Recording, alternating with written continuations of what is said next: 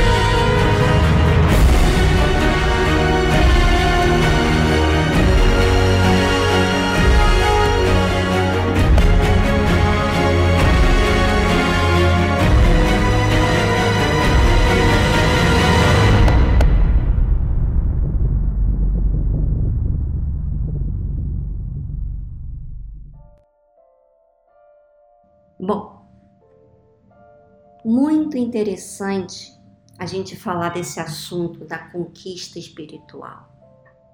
Para que haja salvação, há que existir arrependimento. E arrependimento de quê? Dos seus pecados. Agora, o Bispo Macedo falou, meu pai falou aqui, sobre o arrependimento e o remorso. Deu o exemplo de Pedro e de Judas. Pedro se arrependeu, Judas não se arrependeu. Até se enforcou cometendo um suicídio. Quando a pessoa tem um mero sentimento de remorso, ela se sente culpada e não toma atitude.